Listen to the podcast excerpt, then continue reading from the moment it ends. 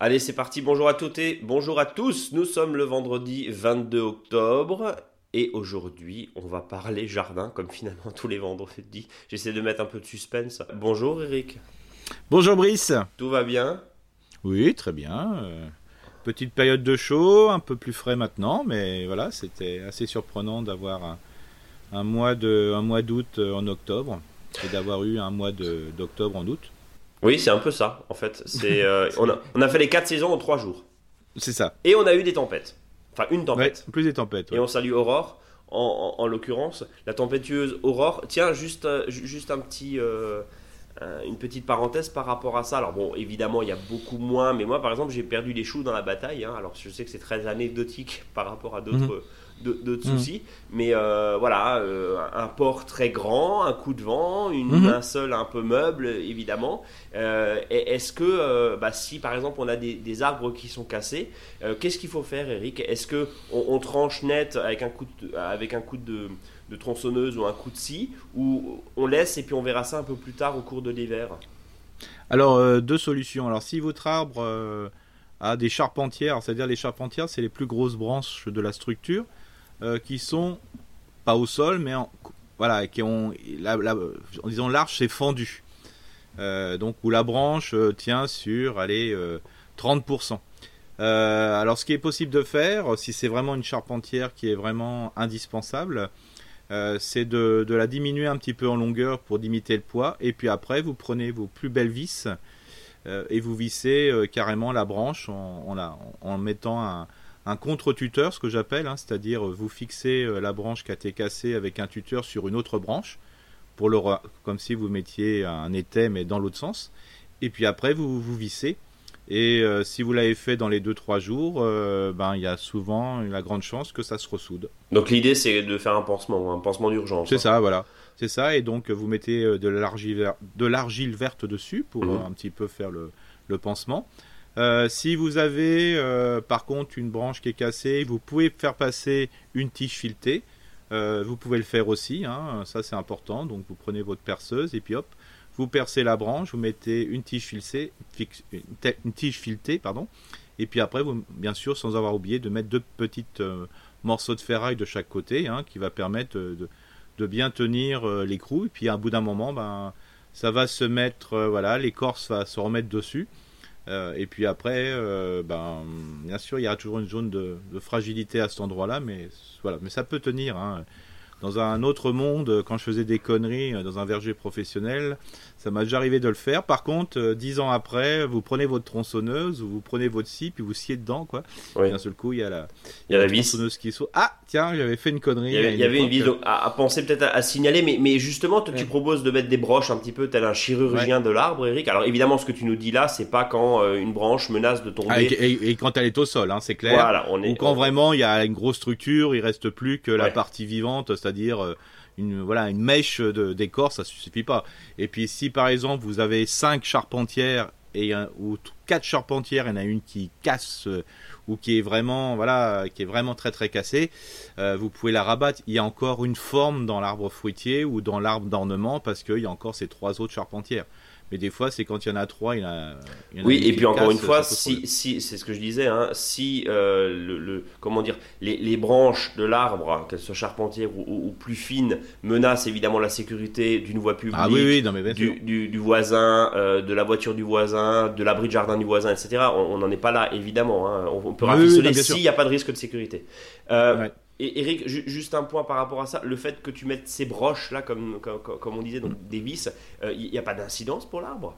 Non, non, pas du tout, parce que il faut savoir parce que, tu, proposes de, visser vraiment dedans, Eric, on est d'accord Ah oui, carrément, on traverse, hein, et puis on met de chaque côté euh, un morceau de ferraille, une grosse rondelle par exemple, ou le mieux c'est plutôt une, une plaque euh, métallique. Hein. non, au bout d'un moment, bah, qu'est-ce qui va se passer? Il faut savoir que le, le végétal fait des nouvelles cellules par l'extérieur. Donc au bout d'un moment, ça peut le recouvrir, hein, il n'y a pas de souci. Ah bien sûr, hein, c'est pas l'idéal, on est bien d'accord. Mais il n'y a aucun souci. Hein, c'est comme des fois quand on plante un clou dans un arbre, on dit ça y est, euh, l'arbre va mourir. Non, faut pas exagérer. Par contre, quand vous plantez clou, il faut, si vous avez un clou par exemple de 5 cm de long, faut en mettre que 1 cm et demi dans l'arbre. Parce que si vous voulez mettre une petite étiquette par exemple, et puis après ce qui va se passer, c'est que le, clou va, être euh, entre guillemets mangé par, euh, par la branche. Alors bien sûr, si vous ne mettez pas de clou, c'est mieux, mais il faut pas se prendre non plus la tête avec ça. Quoi. Bon, en tout cas, cher euh, docteur, docteur Arbre, tu es conseiller en jardinage naturel auprès des collectivités locales, je le rappelle. Et puis, euh, moi, je sors d'une crève, voilà. Donc, désolé pour l'avoir un peu. T'as euh... le gros schnouf, hein Oui, c'est comme on dit, hein, le, le pas chez nous. Euh, hmm. D'avoir un peu de, de, de Tina Turner, mais on va faire avec. Ouais, mais j'aimerais bien revenir sur tes choux. Oui. Euh, ah oui, reviens sur les choux. Si vous... Ouais, sur les choux, si vous avez des choux qui, qui, sont déterrés pour une raison X ou Y, nous sommes au mois d'octobre, hein, donc vous pouvez les replanter. Hein. Ouais, enfin quand il fait, euh, pardon, euh, mon chou il faisait 1m50 de haut. Oui, euh, mais, mais c'est pour ça qu'on peut les mettre en jauge, hein, c'est-à-dire que vous, pouvez les coucher en mettant les racines dans le sol. C'est comme ça qu'on met les choux dans, en jauge. Hein. D'accord, bon, le problème c'est qu'il problème c'est qu'il produisait pas encore. Il était, ah, il, a, du mal. Tiens, bah, je, je, tiens, je rebondis sur la, et je reprends la balle au bon si je puis dire. On n'a pas eu de questions là-dessus. On a eu, on a eu beaucoup de questions. On y viendra dans quelques minutes évidemment, mhm. chers auditeurs. Vous avez été une nouvelle fois très nombreux à nous écrire. Euh, et puis on parlera bien sûr de l'agenda dans, dans, quelques secondes. Mais euh, tu parlais des choux, euh, les choux qui pomment pas parce que c'est un éternel problème depuis quelques mm. années. Tu nous réponds toujours, bah, en général c'est stress. Oui, mais mon bon monsieur, pour une fois qu'on avait un hiver, un hiver, pardon, un été et un automne euh, plutôt breton que alsacien en ce qui nous concerne nous, mais on n'est pas les seuls, hein, bien sûr, mais, mais euh, qu'on n'avait pas de chaleur excessive. Tu nous dis, mais en général, quand il y a un stress, ça va pas. Et là, en gros, c'était, le trop d'eau. C'est ça, Eric? Le trop d'eau, et puis des fois, le fait qu'il n'y ait pas assez à manger. Hein. c'est-à-dire que quand un chou ne pomme pas, ça veut dire qu'il veut rapidement fleurir. Hein. Donc peut-être qu'il n'avait pas assez à manger, et peut-être. Donc c'est quoi C'est azote, azote, azote, azote, azote? Bah, enfin, pas que de l'azote, mais il faut qu'il y ait vraiment, mais beaucoup de nutriments, hein, c'est-à-dire. Euh, Donc un bon engrais quand même, quoi qu'il arrive, avant, de planter ses choux? Pardon? Avec un bon engrais quand même, un, engrais potager, jardin? C'est important, beaucoup de compost, hein, ça c'est clair, un compost bien décomposé. Euh, mais n'oubliez pas que tous les choux ne fonctionnent pas partout, hein, ce qu'on appelle les choux paumés. Hein. Euh, la famille des brassicacées, bah, elle marche partout, hein, mais pas forcément les paumés. C'est pour ça que je vous invite à, utiliser plutôt euh, euh, ben, le chou à feuilles, hein, le chou cal, le chou palmier, qui est, très très bon, mais qui n'a rien à voir, je l'essaie, avec un, chou, voilà, un chou de Milan, ou voilà, mais voilà, je, vous conseille ça. Autre, aussi, autre chose aussi, ce que je vous conseille, c'est les choux pointus. Euh, qui ont beaucoup plus de facilité de pousse un peu n'importe où. Quoi. Donc ça veut dire que chou, chou, chou ne, comment dire, chou ne prend pas où on veut. Voilà. C'est ça. Voilà. Non mais c'est, faut se, je veux dire sur la grande famille, on peut pas tout cultiver partout, hein, mais mm. là il faut savoir. il faut vraiment des bonnes situations euh, de sol, hein, c'est clair. Hein. il faut qu'il y ait un enracinement profond. Il faut presque planter un chou comme on plante un, un pied de tomate. Hein, euh, d'abord, c'est ce que je conseille souvent. C'est si vous mettez une dizaine de choux, bah, plantez votre dizaine de choux comme vous feriez avec des tomates. Donc, c'est-à-dire très profondément. On aura l'occasion d'y revenir. Eric, mon cher Eric, l'agenda du jardinier, qu'est-ce qu'il nous réserve dans les prochains jours? Avec une lune ascendante et ensuite une lune descendante. Voilà, donc euh, toujours euh, l'histoire, même si ça fait un peu plus frais, pas de souci pour les semis des pelouses, hein, des prairies prairies tout ça, le, regarnissage des, des, pelouses. Hein. Là, c'est vraiment, vraiment très bon moment. Hein. Allez-y euh, tranquillement. Euh, bien sûr, les semis euh, dans le nord, il n'y a plus grand chose. Hein. Dans le sud, on peut encore se permettre. Enfin, de toute façon, dans le sud, on peut tout se permettre au niveau des semis. surtout si on a un tunnel et compagnie, on peut mettre de la carotte même. On pourrait imaginer plein de choses. Tant que tant qu'il fait bon et que les températures euh, sous le, tunnel est aux alentours de 12, 13, 14 degrés, il hein, n'y a, aucun souci.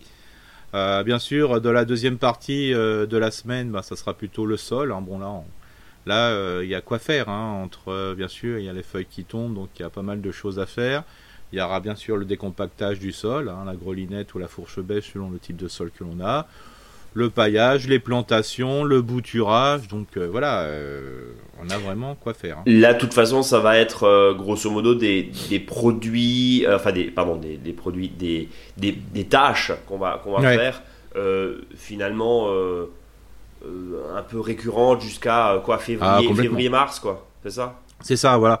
Alors attendre un petit peu, je dirais, la plantation des arbres racines nus Attendez un petit peu, hein, le faites plutôt au mois de novembre. Par contre, ce qui peut être intéressant, c'est déjà de faire les trous si vous avez des arbres, que ce soit des arbres, d'ornement ou des arbres fruitiers.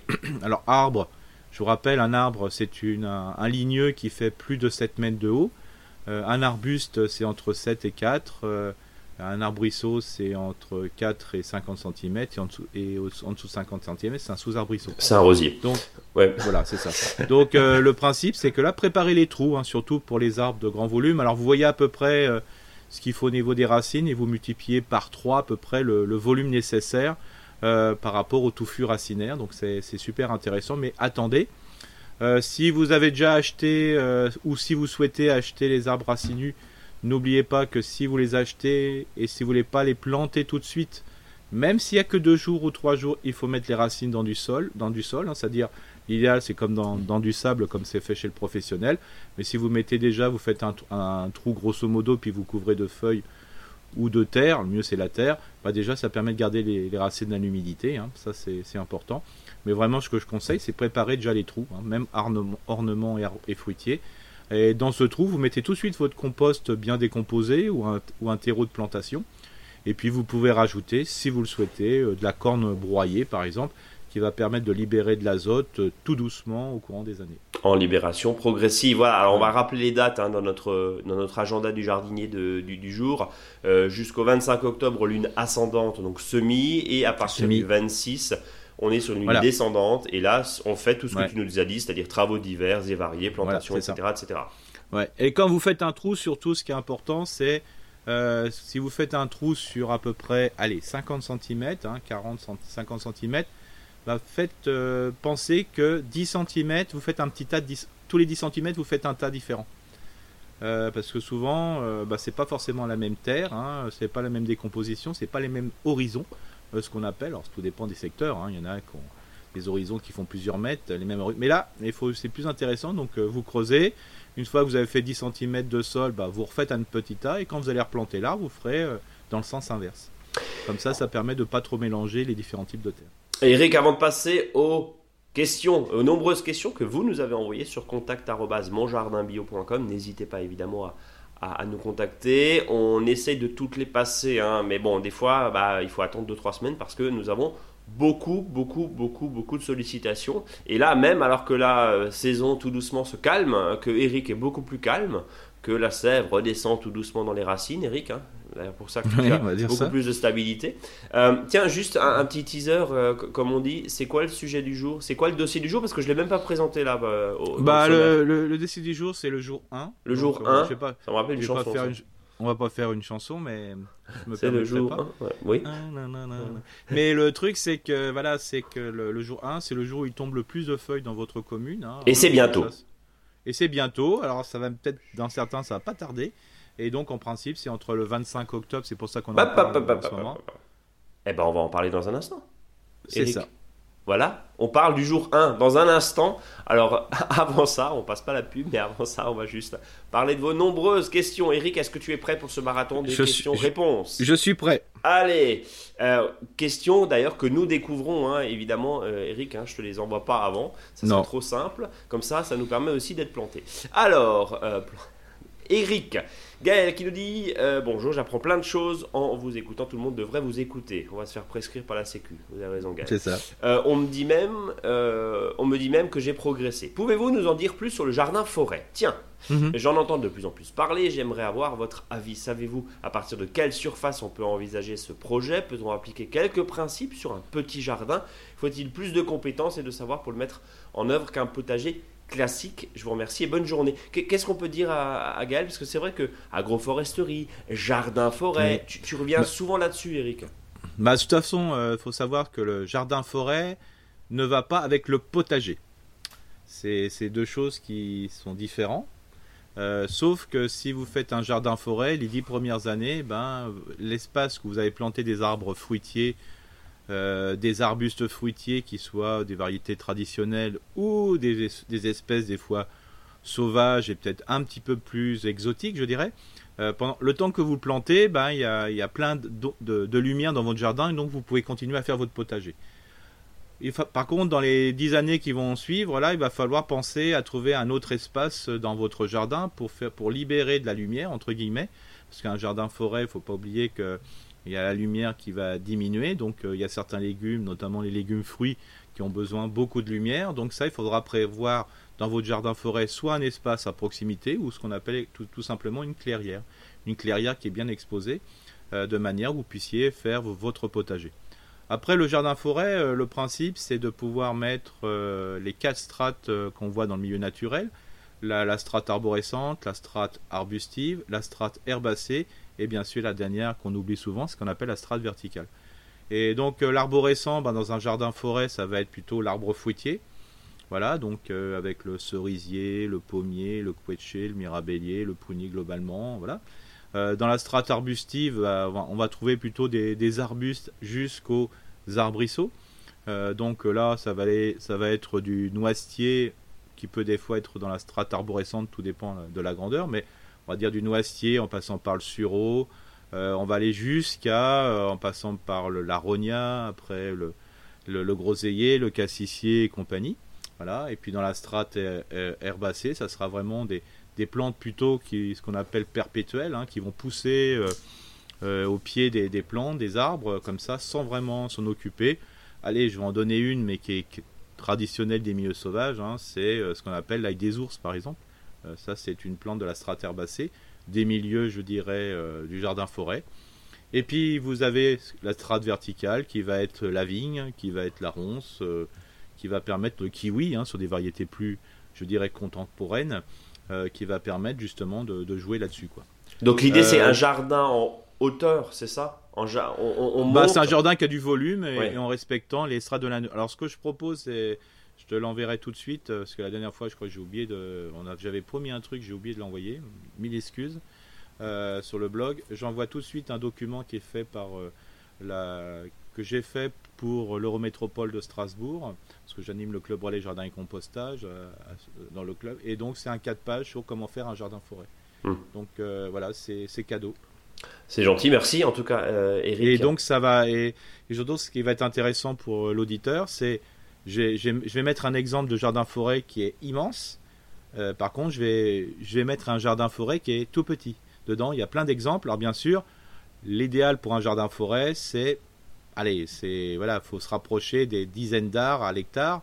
Euh, mais on peut s'inspirer du jardin forêt, comme je dis, pour faire des choses un peu plus petites. Oui, voilà. C'est comme la notion, on y revient souvent, mais la notion de permaculture sur, sur 3 mètres carrés de jardin, sur un carré potager, c'est compliqué. on est d'accord. Voilà. Mmh, Après, c'est un. Et, là, oui, en fonction. surtout ce qui est important, les auditeurs, s'ils le regardent, ce, ce document, hein, bien sûr, c'est vous pouvez consommer à 300%. Hein, alors allez voir après dans vos régions, il y a plein de gens qui travaillent sur l'agroécologie, l'agroforesterie. Allez les voir, il y a, voilà, il y a plein d'acteurs qui travaillent là-dessus, peuvent vous accompagner, mais ça permettra d'avoir des rudiments, je dirais, au niveau de, voilà, de la conception et de se faire une idée. Bien, merci en tout cas Eric. J'ai juste euh, Marie-Pierre qui nous écoute fidèlement et depuis quelque temps et qui nous félicite. Euh, le 24 septembre dernier, tu avais parlé d'Inoptera et, j'avoue que j'ai essayé de retrouver le site internet et Marie-Pierre nous dit aussi, euh, mais elle ne retrouve pas le, site internet au nom d'Inoptera. J'ai cherché juste avant de Alors c'est plutôt, je sais qu'il y a une forte communication sur Facebook. Hein. D'accord. Si on tape Inoptera sur Facebook, voilà, c'est Sébastien Heim qui, s'occupe de ça. Alors c'est vrai qu'il avait décidé de plus du tout ouvrir son jardin parce qu'il était un petit peu fatigué là. Mais d'après ce que j'ai compris, il va faire des portes ouvertes, donc c'est une très belle chose. Et si vous êtes une collectivité, une entreprise ou autre, il accompagne des projets, euh, je dirais, euh, d'une manière hyper sérieuse. Alors je peux vous dire que lui, c'est un militant. Euh, sur les jardins sobres en, eau, parce que son job à lui, c'est d'avoir plein d'insectes. Et peut accompagner une commune sur des aménagements, vraiment, c'est super voilà, que l'auditrice aille voir sur euh, le Facebook Inoptera. C'est euh, Terra Alter Est, c'est ça, Eric? Non, non, non. Non, pas du tout. Bon, là aussi, je n'oublierai pas, euh, Brice, surtout note -le, moi je vais le noter aussi, on va mettre le lien sur, sur monjardinbio.com. On va, on, va regarder parce qu'effectivement, on, regarde là. Ouais, j'ai encore répondu à Hans. J'ai encore transféré un de ces, voilà, ces posts il n'y a pas longtemps. Bon, on va, on va vous retrouver ça, en, en tout cas Marie-Pierre. J'en perds mon micro. Nathalie qui nous dit euh, Je voulais savoir si Eric a cuisiné ses courges en forme de coloquinte. Euh, dans le précédent podcast, il dit avoir seulement goûté. Ça m'intéresse de savoir si c'était bon, car je ne savais pas qu'on pouvait manger ce genre de surprise potagère. Merci pour votre ah. podcast. Tiens, en fait, Eric, tu les as mangées tes courges? Oui, alors, euh, comme dit, hein, j'ai pas mangé des coloquintes. Hein. j'ai mangé des, des courges qui semblaient bizarres, quoi. Hein, avec, je pense, je pense que Nathalie nous parle de ça, ouais. Voilà, donc attention, hein, qu'on soit bien clair, qu'on mange pas de coloquinte. Hein, c'est, voilà, ça pouvait sembler à des, des, courges bizarres, je les ai mangées sans, sans, problème. Hein. Donc voilà. Et par contre, euh, j'avais, j'ai récupéré, euh, voilà, des monstres de de longue de Nice, euh, voilà, que j'adore, mais comme un foufou. Vraiment, là, j'adore ça. Bah, j'en ai mangé hier, euh, j'étais hyper déçu, donc il y a sûrement une hybridation qui a eu lieu sur ces graines. Oui, c'est le problème que tu disais la dernière fois, hein, c'est-à-dire euh, c'est pas le euh, goût. voilà, J'ai mangé ça. et c'est vraiment pas le goût que, que j'attendais. C'était vraiment c'est et des fois bah il y a la forme, il y a même la forme du pied, il y a tout tout là, mais c'est pas voilà. Donc il peut y avoir des petites hybridations notamment pas forcément sur la caractéristique, la forme et compagnie, mais sur la caractéristique gustative. Et là, par exemple, j'étais hyper déçu. Quoi. tu les as mangés comment euh, C'était quoi, Eric? C'était un gratin, une soupe? Euh, Une soupe. Une, soupe, euh, voilà. Mais bon. Bon. C'est comme ça. en même temps, les, nuits sont fraîches, donc à la soupe. C'est bien aussi. Lauriane qui nous dit Bonjour, ma question concerne le bouturage. En général, une fois que l'on maîtrise plus ou moins la technique de base, comment savoir à quel moment de l'année et sur quel type de bois pratiquer? Pourquoi, à propos d'une même plante, certains préconisent un bouturage au printemps et d'autres en automne? Eric aurait-il des conseils simples à donner pour savoir quand bouturer quoi? Merci pour votre euh, merveilleux podcast que j'écoute religieusement chaque semaine. Tu sais qu'Eric, on, rentre en religion là, hein, parce que je sais, je sais, régulièrement On, nous, dit qu'on nous écoute religieusement. Alors si bah, vu, ma, vu ma ton, vu ma tonsure, j'ai plus que j'ai plus que la soutane à mettre et c'est parti je suis plus près du Moi, je suis plus près du frère Toc frère, que frère Eric. Frère Eric. Ah Quand ah, faut-il bouturer Alors, le principe, c'est que de, de, l'automne et au printemps, le bouturage marche très très bien. Il n'y a pas de souci. Donc, quoi, euh, ça veut dire que les deux ont raison, c'est ça? Les deux ont raison. Sauf que, pourquoi moi je préconise plutôt à l'automne? Euh, pourquoi? Parce que le, si le sol est encore chaud, il va, déjà, il va déjà y avoir un enracinement. Et, la plante, euh, elle sera un peu plus solide que si on le fait au printemps, et surtout si au printemps on bouture, et si euh, le mois d'avril et mai est hyper chaud, les boutures sèchent. Oui, c'est le même syndrome que le gazon finalement. Hein. C'est un peu ça. Voilà. Par contre, il y a toujours un petit point négatif à l'automne, c'est qu'ils vont être dans un endroit et il faut vraiment bien les protéger parce que bah, on sait très bien que pendant tout l'automne, il y a peut-être des feuilles qui vont tomber, on va gesticuler avec la brouette, on va être un peu foufou de la grelinette, on ne sait pas, on a des planches, on, va peut-être tailler et là d'un seul coup, ben, la bouture, faut, faut qu'elle reste un an dans le sol, hein, qu'on soit bien d'accord. Hein. C'est-à-dire que tout ce qui est fait maintenant ou ce qui sera fait au printemps euh, devra être, euh, je dirais, planté à l'automne suivant. Ça c'est clair. Et il y a un point aussi important que, que tu disais, il y a l'effet Sainte-Catherine, hein, Eric. Hein, oui, c'est ça. Non, mais là, il n'y a, pas de souci. C'est pour ça que là-dessus, moi je dis souvent, il peut y avoir euh, deux chances au bouturage. Hein, euh, c'est comme au loto. Là, et puis voilà. Mais après, moi, ce que je crains, et surtout si on est dans le sud de la France, c'est le, gros coup de chaud euh, qu'il va y avoir, ou le petit vent là qui assèche tout. Et là, si on oublie, si on n'oublie pas de roser, il n'y a aucun problème. Et je dirais même que c'est super efficace de le faire en, en printemps parce que ça démarre tout de suite, hein. il n'y a pas de souci. Moi, je pense toujours euh, voilà, au côté un petit peu euh, voilà, qu'on oublie et ça, ça pose problème. Après, euh, quelle est la qualité du bois? Il faut savoir que dans votre bouture, il faut qu'il y ait du bois d'un an. Et donc, c'est le bois d'un an qui se bouture le mieux. Et d'ailleurs, on invite Lauriane à, aller regarder l'article, d'ailleurs, c'était il y a quelques semaines, mm. hein, sur le bouturage. Bouturage multiplication, mm. tu expliques bien comme il faut. On le fait évidemment avec une lame euh, très, euh, très aiguisé. Hein. Alors, ça peut être un, très bon couteau, on n'est pas obligé d'acheter un greffoir ou un Non, non, mais, par exemple, euh, bon, sans faire de publicité, un opinel par exemple. Voilà, un, opinel, par exemple, bien Ça, c'est le top. Et ça, c'est vraiment le top. Bien. Hein. Tiens, vous qui nous écrivez, quand vous avez des questions, effectivement, par rapport à ça, vous le savez. Alors, nous, on est très chauvin, on est très alsacien, on sent la choucroute à plein nez, vous le savez. Mais au bout d'un moment, c'est un peu compliqué aussi. On essaye de pas faire alsaco, alsaco en, termes de climat. On essaye de parler aussi du sud, du nord de la France, des, des climats un peu plus océanique, mais quand vous nous écrivez, pensez à mettre aussi où vous êtes, parce que c'est vrai que entre Dunkerque et j'allais dire le Cap Ferret, c'est pas le même climat. Donc c'est vrai mm. que tu viens d'en le dire un, instant là. Dans le sud, on peut se permettre certaines choses. Au nord de la Loire, comme on dit, c'est un peu plus compliqué. Donc pensez aussi à, nous préciser mm, où vous êtes. Ça permet aussi d'aiguiller Eric dans, dans les conseils qu'il nous donne.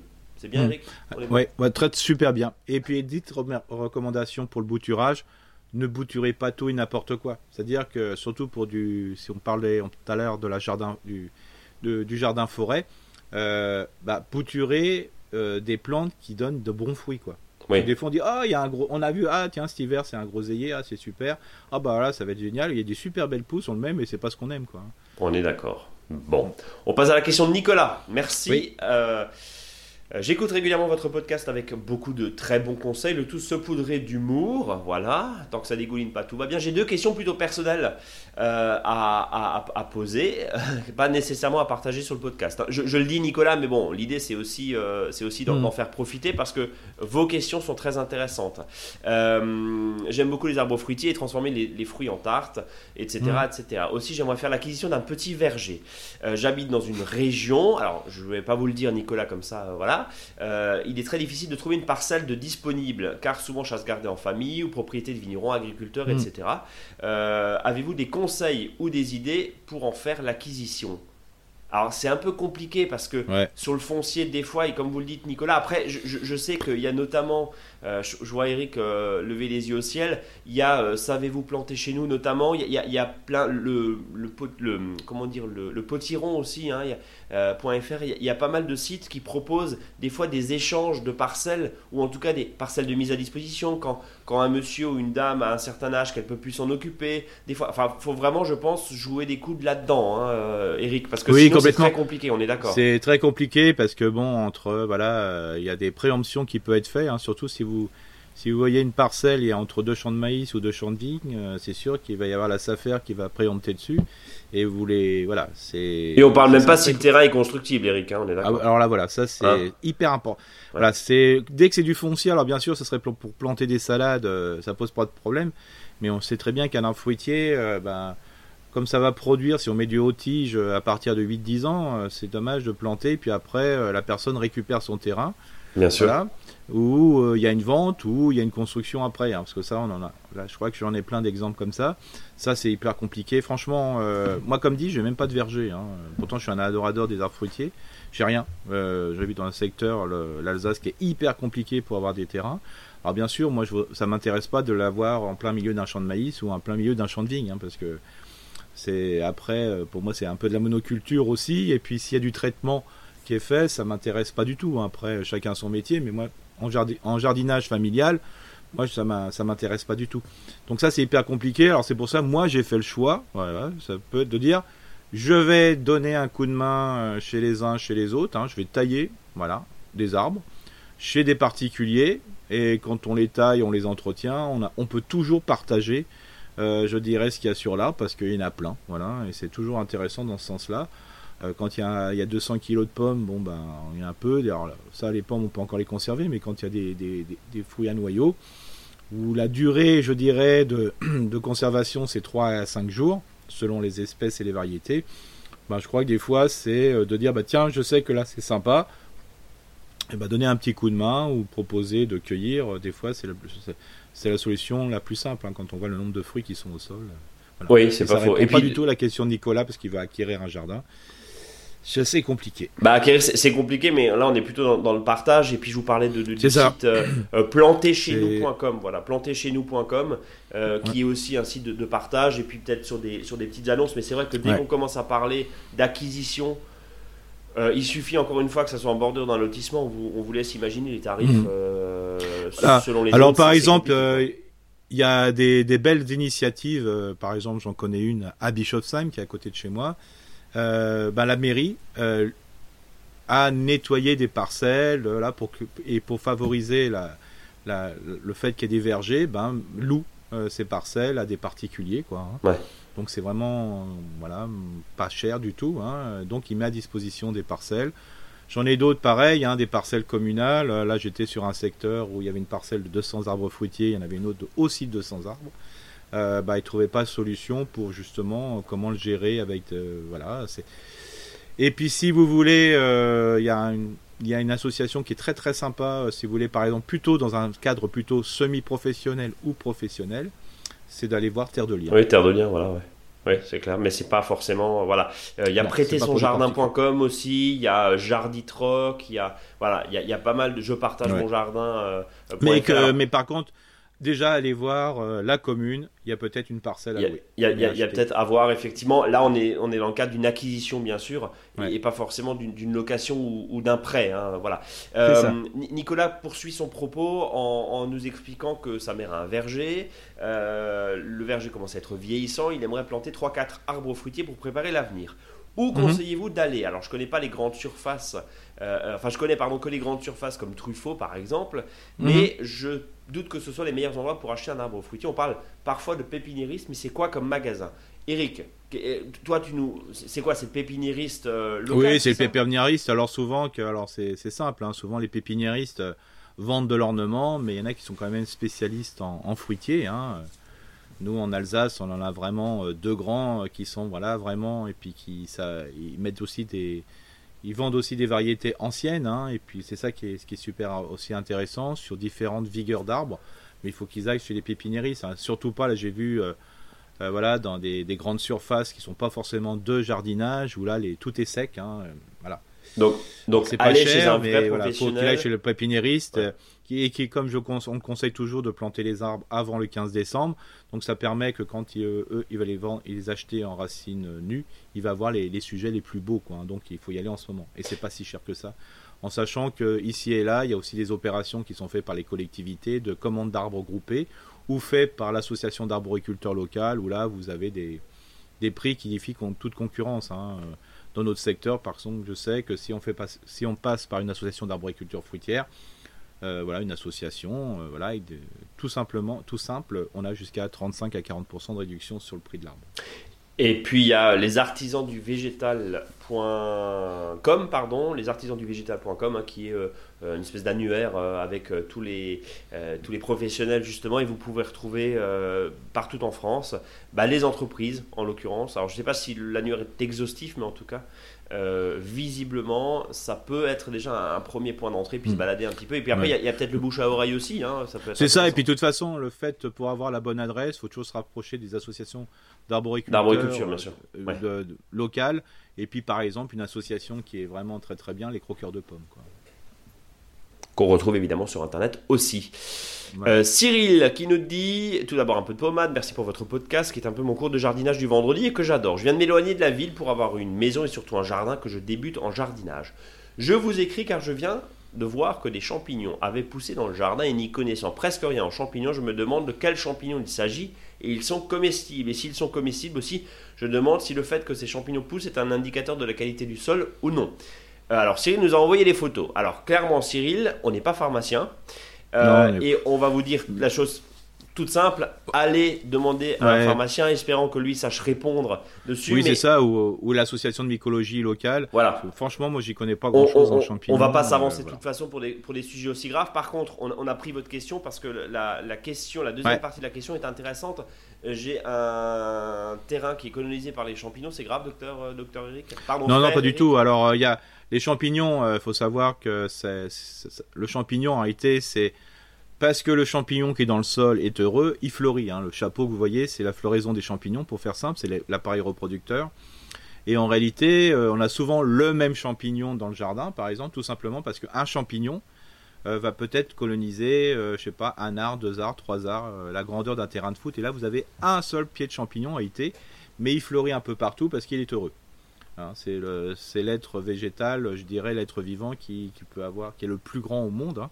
Donc c'est pour ça que souvent on retrouve le même type de champignon. Alors quand il y a champignon, c'est faut dire qu'il y a décomposition, parce qu'il faut pas oublier que le champignon est là simplement pour décomposer, euh, pour rendre l'organique inorganique, hein, euh, tout simplement, pour que ça puisse retourner au sol et que les plantes puissent prélever les éléments essentiels. Euh, quand il y a champignon, ça veut dire qu'il y a souvent un lien entre un végétal vivant entre guillemets et ce champignon, hein, donc s'appelle la mycorhize. Et quand la mycorhize se passe bien, ça fleurit. Euh, d'ailleurs, on peut même voir autour des fois des arbres des cercles euh, qui sont des fois même très structurés, qui montrent que les racines des arbres sont prolongées par la racine des champignons pour aller encore plus loin, pour aller chercher les nutriments. Et en contrepartie, l'arbre va donner à manger aux champignons parce que lui, il peut pas faire, il veut pas utiliser la, le soleil pour faire justement des cellules. Hein. Il peut pas faire la photosynthèse. Donc ça, c'est, ça montre qu'il y a une super activité dans le jardin. On peut le trouver aussi, c'est des champignons qu'on peut trouver aussi dans le broyat, c'est-à-dire que s'il y a beaucoup de déchets organiques en décomposition, euh, des fois on le voit, par exemple, un arbre qu'on a coupé, qu'est-ce qui va se passer? Bah, L'endroit où l'arbre on a coupé, il y a des champignons qui boutent, pas tout simplement parce que la souche et les racines sont en train, de se décomposer, donc les champignons sont présents. Donc c'est ce qu'on appelle les champignons décomposeurs. Alors bien sûr, euh, nous, quand on parle de champignons, euh, soit ce sont soit les bons qui sont dans l'omelette, ou soit les pas bons qui vont faire la tablure, l'oïdium. Mais la plupart des champignons, euh, je dirais, globalement, sont là pour participer, je veux dire, à la chaîne alimentaire. Donc c'est globalement... Alors, ils sont bons, pour moi ils sont tous bons. Alors bien sûr, pas forcément à manger, hein. ça c'est clair, ça c'est encore une autre... gastronomiquement c'est autre chose. Mais le fait qu'il y a beaucoup de champignons dans son jardin, c'est preuve de, vitalité. Bien sûr, il y a toujours les exemples de champignons qui attaquent des souches, qui font crever l'arbre. Mais souvent, voilà, c'est vraiment anecdotique par rapport à l'intérêt du champignon. Donc oui aux champignons, plus c'est la, la, saison. Et encore une fois, Cyril, et, d'ailleurs, message de, prudence à tout le monde, c'est pas parce que ça pousse dans son jardin ou sur le compost que mm. le champignon est bon à, manger pour nous. Hein. C'est ça. voilà. Alors, il se dit souvent, par exemple, qui arrive. Voilà, on, dit souvent que les champignons qui poussent dans un verger, qui sont en lien avec l'écosystème verger, euh, sont souvent bons. Voilà, à manger. Mais voilà, c'est simplement. Vérifiez auprès d'un professionnel. Voilà. Exactement. Clairement, et ne faites pas n'importe quoi. Euh, merci en tout cas, Eric. Euh, allez, avant-dernière question de Maddy qui nous dit comment entretenir une planche de fraisier? J'ai l'impression que c'est vite la jungle si on laisse proliférer les plants. Est-ce qu'il faut les éclaircir? Si oui, est-ce qu'il faut enlever les vieux plants, Eric? Euh, Et combien devant-nous on laisser au mètre carré? Si on veut pailler, faut-il le faire maintenant ou plutôt au printemps? Voilà. De plus, c'est la première fois euh, que j'ai des choux de Bruxelles au jardin et je n'arrive pas à savoir quand il faut cueillir les choux. Ah oui, ça c'est une deuxième, une deuxième question, pardon. Merci pour vos émissions qui sont une source d'inspiration. Euh, bah, vos questions sont une source de réponse. Euh, première question, les fraises, qu'est-ce qu'on fait? Comment on ah. fait?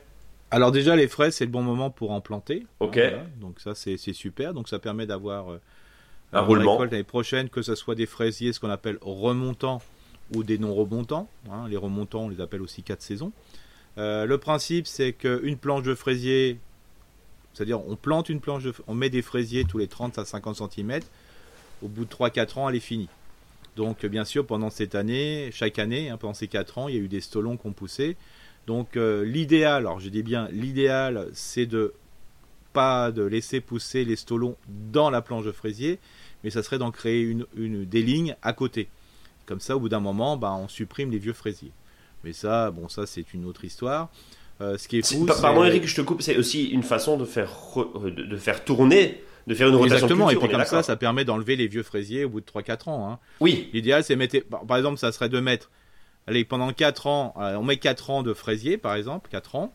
Euh, une fois que, que l'année commence à passer, en 2022, par exemple, bah, on en constitue une cinquième. Euh, en 2023 une sixième et en 2024 une septième.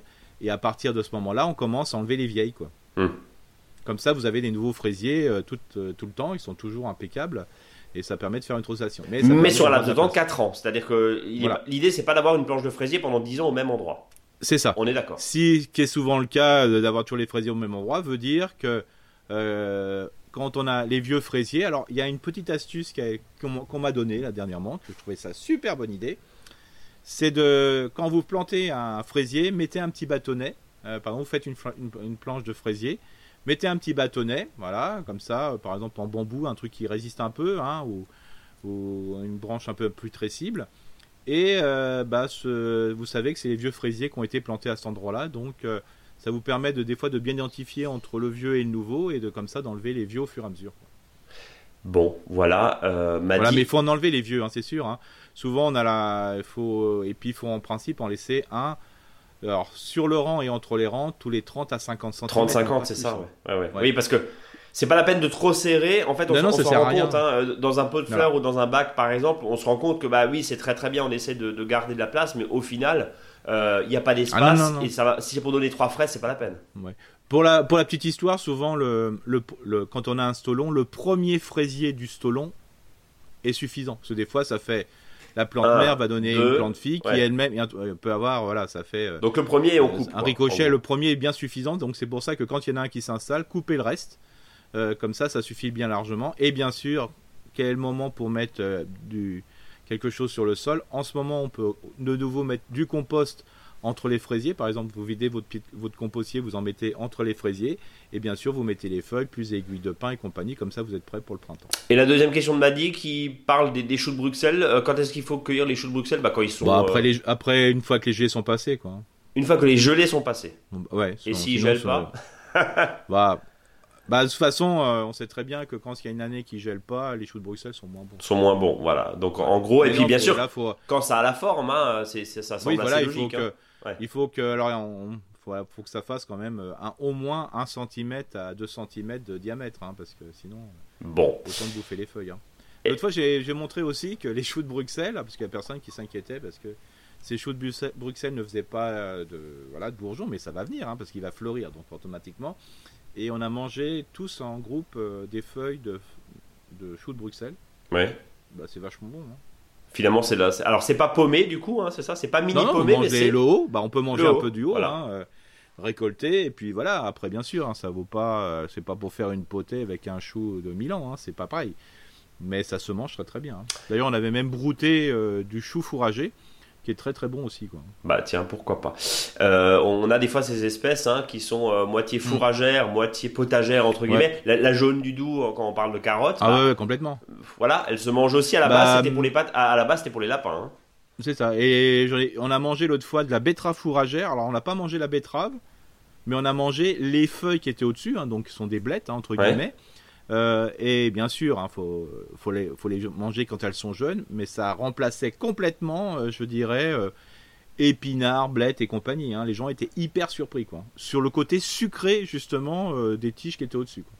Bon, on va terminer avec la, question d'Aurélie qui nous écrit de façon un petit peu désespérée, qui nous remercie. Alors je, je vais résumer hein, son, son long message. Un gendarme vient de partir, il est venu m'annoncer que les voisins se plaignaient que j'ai des poules, euh, disant que le slam est interdit en location dans le règlement. Alors, Aurélie est dans un lotissement Hmm. et nous demande est-ce qu'il. Alors, apparemment, d'autres voisins se plaignent aussi de laisser pousser la, de laisser pousser la pelouse. Alors, Aurélie nous demande est-ce interdit de laisser pousser sa pelouse, d'utiliser du fumier de poule au potager? Je suis en lotissement, hein, donc c'est tout, c'est tout le problème. Mhm. Alors, encore une fois, on n'est pas juriste, hein, mais je suis en Mhm. lotissement, mais j'ai des voisins dans la rue derrière qui possèdent d'autres poules également. Eux sont propriétaires. Euh, voilà, qu'est-ce qu'on peut répondre à, à Aurélie? Parce que visiblement, on l'accuse de ramener des rats, d'avoir des mauvaises odeurs, etc., etc. Et puis de laisser un petit peu la jungle s'installer en ne tondant pas la pelouse. C'est assez euh, ambigu. Ça t'est aussi arrivé euh, T'as aussi eu des, des- des exemples comme ça, toi, Eric hein Oui, c'est. Hier, on, on s'est plaint parce qu'il y a mon arbre qui perdait des feuilles pendant la tempête, donc euh, on peut tout entendre. Mais il fallait les enlever avant la tempête, Eric. On était prévenus, voyons. Oui, bien sûr, oui, c'est pour ça que j'aurais dû mettre un petit Un fil filet, à faire. c'est ça non, mais il faut, faut simplement savoir que au niveau de- des poulaillers, il y a des fois des règlements de lotissement, voilà, euh, qui étaient très stricts à une période de, une période, hein, c'est-à-dire il y a 15-20 ans. Maintenant, avec le- les municipalités qui travaillent autour, euh, veut dire d'intégrer euh, le poulailler ou même de donner des poules aux gens, donc ça ça a bien changé tout ça. Euh, donc moi ce que j'invite c'est d'aller voir la mairie pour se renseigner, voilà, est-ce qu'on a le droit ou pas droit dans ce lotissement. Ça c'est pour les poules, tout ce qui est élevage d'ailleurs, hein, ça peut être les abeilles, ça peut être plein de choses. Oui, parce que il, faut- Euh, il peut des fois y avoir des, des- des problématiques de nuisance, évidemment. D'abeilles, on parle de sécurité. Hein. On peut C'est ça comprendre dans un complètement, c'est pour ça lotissement, que on puisse voilà, pas mettre se- une ruche. Voilà, il faut, faut- voilà, le plus simple c'est d'aller se renseigner à la mairie, hein, c'est comme ça, il y a ou des, voilà, ou s'il y a un bailleur, euh, c'est dans un, dans un, de, de voir le bailleur, hein, ce que, ce qu'il fait là, comme ça, de toute façon, s'il y a un plan, euh, c'est comme ça, et il peut évoluer, puis même des fois, c'est dire, voilà, on est obligé de faire ça pendant 15 ans, et puis après c'est terminé. hein, C'est ça. on- après on C'est fait ce ça. qu'on veut. Après, il y a une histoire de ce qu'on appelle euh, de bon voisinage, hein, un, esprit de bon voisinage.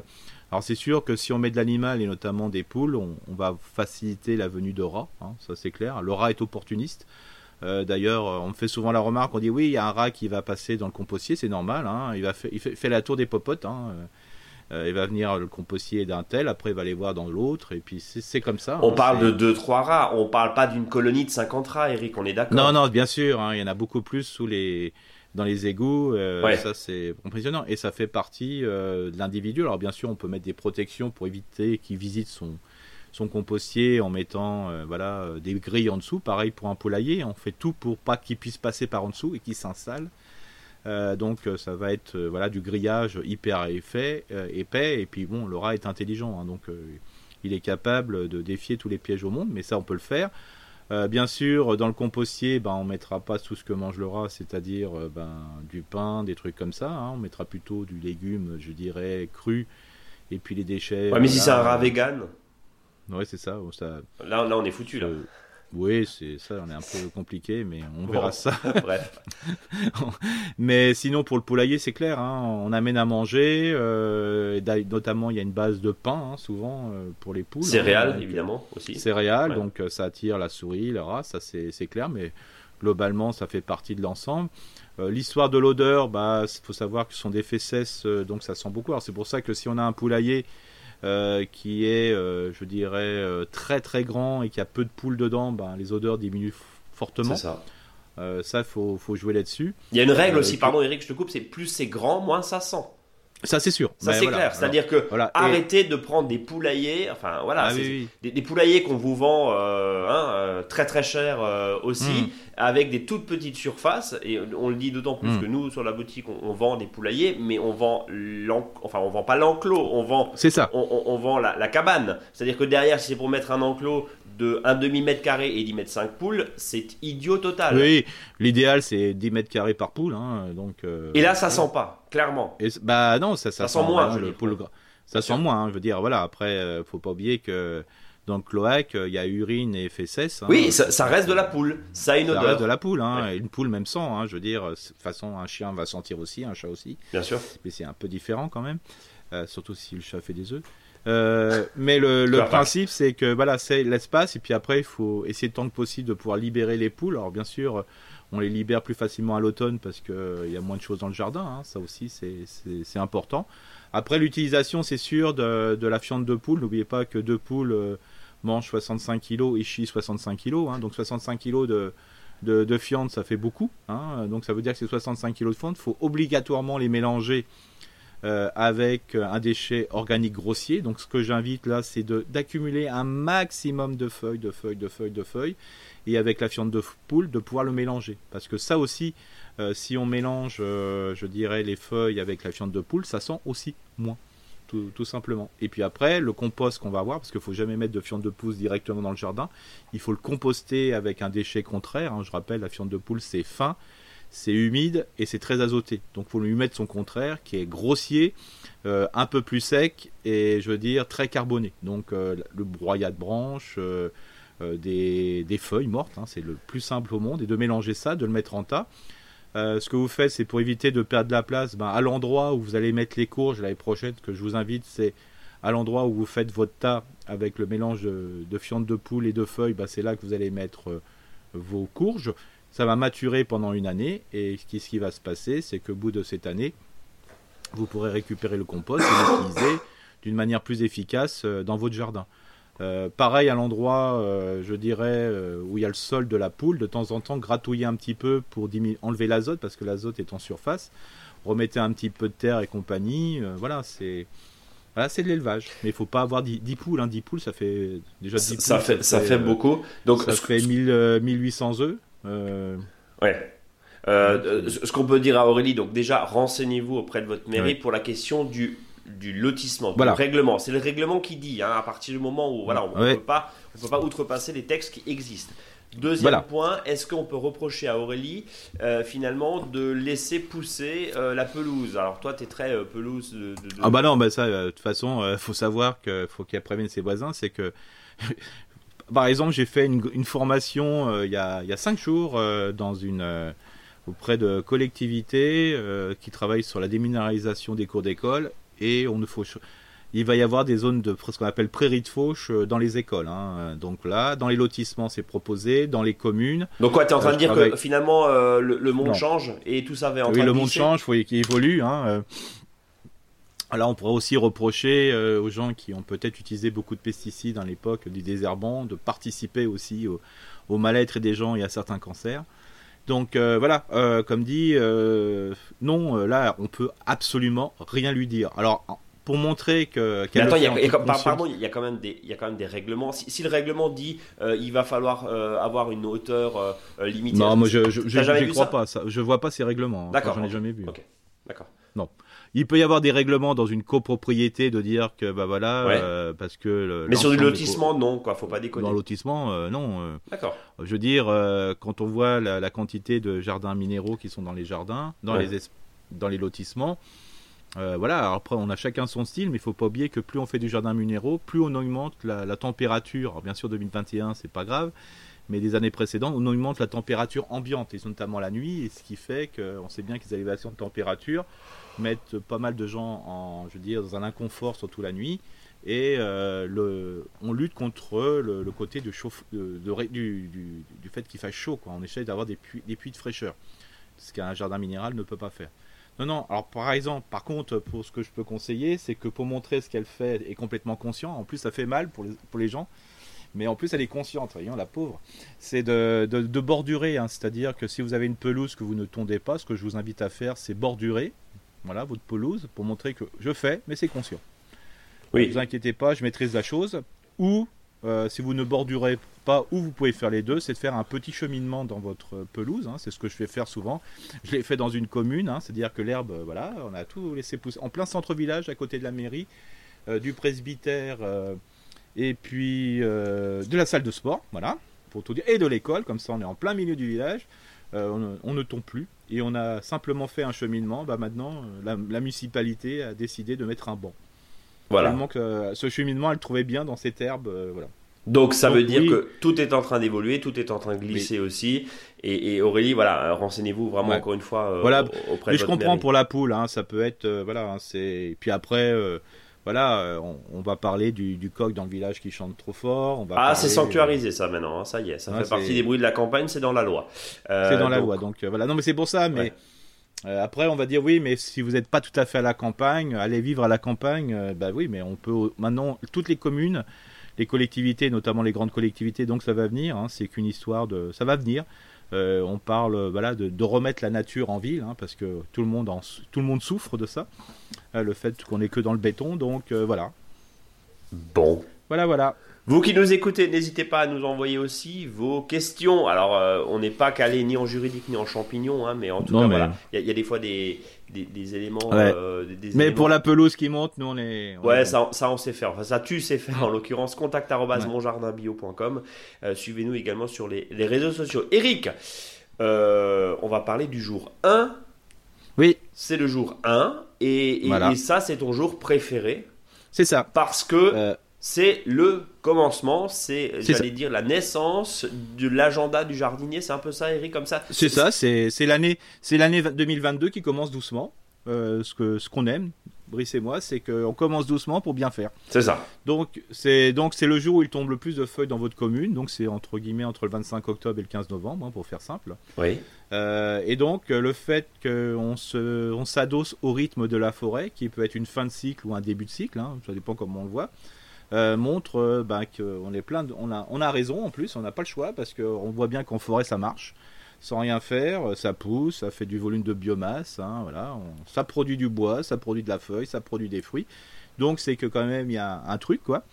Et donc le fait de, s'adosser à ça va permettre de gérer beaucoup de situations pour le jardinier et la jardinière. C'est-à-dire que ben, souvent ben, on travaille beaucoup sur les, les terrains couverts. Ben, si on n'a plus rien à mettre dessus, ça évite d'acheter du foin, de la paille. Ben, on a de la paille, hein, la, la paille, de la paille, pardon. Et il faut savoir que dans une euh, déchetterie, la, la feuille représente euh, 20% à 25% des déchets apportés dans l'année. Et ça, même- ça te rend fou. Oui, c'est super. autant les hein, on a que- droit, si je puis dire. Mais autant, parce que c'est compliqué à réutiliser, quoique, on en a parlé il y a quelques semaines, il y a des moyens Ouais. de réutiliser et de pailler sur son terrain le tuyas. Mais alors la feuille, oh là là. La si- feuille, euh, je veux dire. Si euh, Eric vous faut croise en avec hein. la feuille, attention. Alors, si- vous êtes méticuleux et vous voulez pas que ça s'envole un petit peu au début, bah, vous ramassé à la tondeuse. Hein. Voilà, c'est simple. Euh, Ça, c'est vraiment intéressant. Et donc, on couvre le, fe- le- le terrain comme le fait la, la forêt euh, pour pouvoir régénérer le sol. Hein. Le but du jeu, c'est pas, je vous dis, de faire de la fertilisation, mais plutôt d'améliorer la fertilité de son sol. La fertilité s'augmente grâce au fait de mettre de la matière organique. On a de la feuille, pas cher, ça évite d'aller à la déchetterie, ça évite de faire des, gaz à effet de serre, notamment par le, transport. Il faut savoir que la décomposition des feuilles, comme c'est une décomposition de lande, ne fait pas du, gaz à effet de serre comme pourrait par exemple le faire des gazons ou des composts qui, qui chauffent trop fort, par exemple. Donc ça, c'est super intéressant. D'ailleurs, euh, si, si ça ne marchait pas en forêt, comme je vous dis, ça serait. Et faites un tour, vous verrez en ce moment. C'est impeccable, il n'y a rien qui sent, c'est super, ça sent le sous-bois. Bon, je sais qu'il y en a qui n'aiment pas peut-être sentir le moisi, j'en sais rien, mais ça, c'est une autre, histoire. En plus, ce jour 1, c'est super parce que ça permet de déterminer un programme, comme nous, on l'aime le faire avec euh, Jardinier avec la Lune. Hein. C'est pour ça qu'on vous donne souvent cette situation, parce que c'est une programmation. Bah, là aussi, c'est la programmation. Alors, le jour 1, ça veut dire que euh, c'est la période où il faut penser à planter ses arbres, à bouturer et compagnie. Donc c'est en ce moment. Voilà, c'est voilà entre cette période, c'est la période idéale. Euh, c'est la période aussi que si vous avez un terrain argileux ou argileux limoneux, vous allez le décompacter à la fourche bêche ou je dirais à la à la, bêche si vous voulez, hein, comme vous voulez, mais simplement aux endroits qui vous sont nécessaires, notamment pour mettre les légumes qui sont plutôt racines. Donc c'est le bon moment. Euh, c'est le bon moment aussi si vous avez un compostier, euh, c'est la bonne période pour un seul compostier, vous le videz complètement et vous balancez tout ça sur votre potager, vous couvrez de feuilles, votre compostier est vide, vous recommencez à zéro. Et en plus, euh, bah, votre compostier qui est en bois va sécher et donc il va durer plus longtemps parce que pendant l'hiver, il va pas subir, subir le gel et le digel en situation humide. Donc ça, c'est vraiment super. Donc voilà, quoi, c'est vraiment un jour. Et on se prend pas la tête parce qu'on y va doucement. Et comme ça, ça va permettre qu'au mois de, février euh, ou de mars-avril, si on est un peu plus au dehors, de commencer tranquillement son jardin.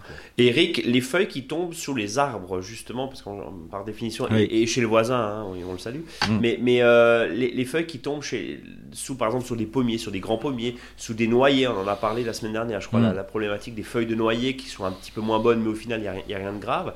Euh, est-ce qu'il faut impérativement les ramasser ou est-ce qu'on a le droit de les laisser au sol? Est-ce que c'est grave? Je parle sur une pelouse. Hein. Est-ce qu'en gros, ça lui fait plus de mal que de bien ou plus de bien que de mal alors souvent, si l'arbre est grand, déjà la pelouse qui est en dessous, elle n'est pas top top. Hein, ok, oui, euh, mais c'est pour ça que j'en parle justement. Oui, c'est ça. Voilà. Mais comme dit, euh, si vous voulez, alors bien sûr, s'il y a une accumulation de feuilles, ça, sur des zones enherbées, ça va empêcher l'arbre de pousser. Donc euh, des fois, l'idéal, c'est de bah, ce que vous faites en ce moment, bah, vous tondez votre la dernière tonte, quoi, vous tondez tout, quoi. Hein. Euh, même si vous avez par exemple un super beau gazon, bah, vous pouvez tondre des feuilles euh, dessus, hein, ça pose aucun au contraire, ça va apporter euh, une matière organique, comme à une époque on faisait du terreautage, apporter du terreau sur le gazon pour l'améliorer. Donc voilà, hein, c'est pas un souci. Et puis de toute façon, les feuilles qui sont en dessous sont sur un sol qui est encore chaud, donc il va y avoir l'activité forte des vers de terre, ceux qui montent et qui descendent, qu'on appelle les verbes anésiques ou le fameux lombric terrestre, qui va permettre de mettre tes feuilles dans le sol. Hein. Des fois, c'est pour ça qu'on voit des demi-feuilles qui sont plantées dans le sol. C'est tout simplement parce que les vers les ont tirées par succion et qui vont les mélanger. Et en, cadeau, ils vous donnent des turicules. Euh, ces turicules sont quand même 10 à 11 fois plus riches en, nutriments que la terre environnante. C'est le fameux. dire, c'est de la fertilisation, voilà, gratos. Et en sachant que cette fertilisation, elle est bien, mais en plus, ça va améliorer la fertilité du sol. Donc, c'est super. Bah oui, bah, on, est on est tous les deux malades. Est-ce qu'on a fait le hein. tour de notre jour 1, Eric? Bah, de toute façon, le jour 1, on va en parler encore sur l'activité. Notamment, on va, on va faire un spécial compostage. On va faire. Voilà. Mais comme dit, voilà, pensez que s'il y a des vacances à prendre, c'est le moment. Et puis, Brice et moi, on vous fait un papier euh, pour vous dire que vous avez le droit de prendre des vacances. Ouais. Alors, ça va. Il y, a il y a une personne qui a donné un chèque de 100 euros. Nous, on vous donne 5 jours de congé pour le jour 1. Eh ben voilà, pourquoi pas. Tiens. Et là, même, si, vous gagnez, même si vous gagnez plus de 2000 euros, euh, vous avez le droit aussi à ces 5 jours. Donc, euh, on vous envoyez ça à monjardinbio.com. Vous verrez, c'est plus que 10% trop. Tu sais mettre les gens à l'aise, toi, Eric. Je te remercie. On, va gérer, on va gérer ça. On va gérer ça. On, te dira si on a. Non, non, non, mais non, mais voilà, faites-vous plaisir, quoi. Bon, en tout cas, merci en tout cas pour ces précieux conseils. Mais il n'y a pas de podcast jardin. On s'aime fort sans le faux dicton du jour, Eric.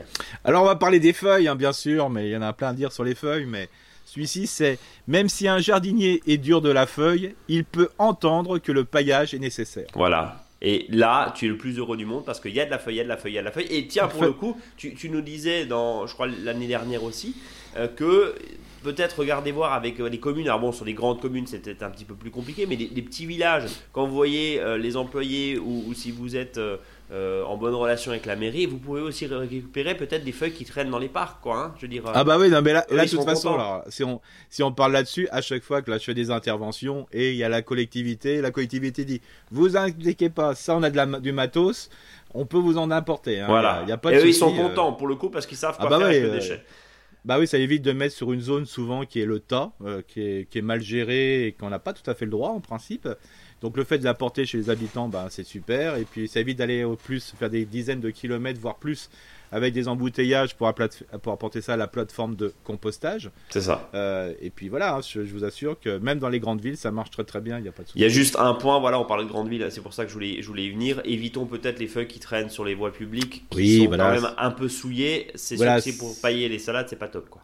C'est pas top. On est d'accord. après, euh, pas de souci. Eric, à la semaine prochaine. À la semaine prochaine en forme. Salut à tous et puis on vous donne rendez-vous du coup sur le blog hein, mon, jardin bio avec euh, les, éléments là et puis euh, on va répondre aussi à, la question de Dinoptera de Marie-Pierre voilà. oui c'est ça et puis après je mets la feuille de aussi les les quatre les quatre pages sur le jardin forêt. Voilà rendez-vous sur notre blog. Salut à tous à la semaine prochaine salut Eric.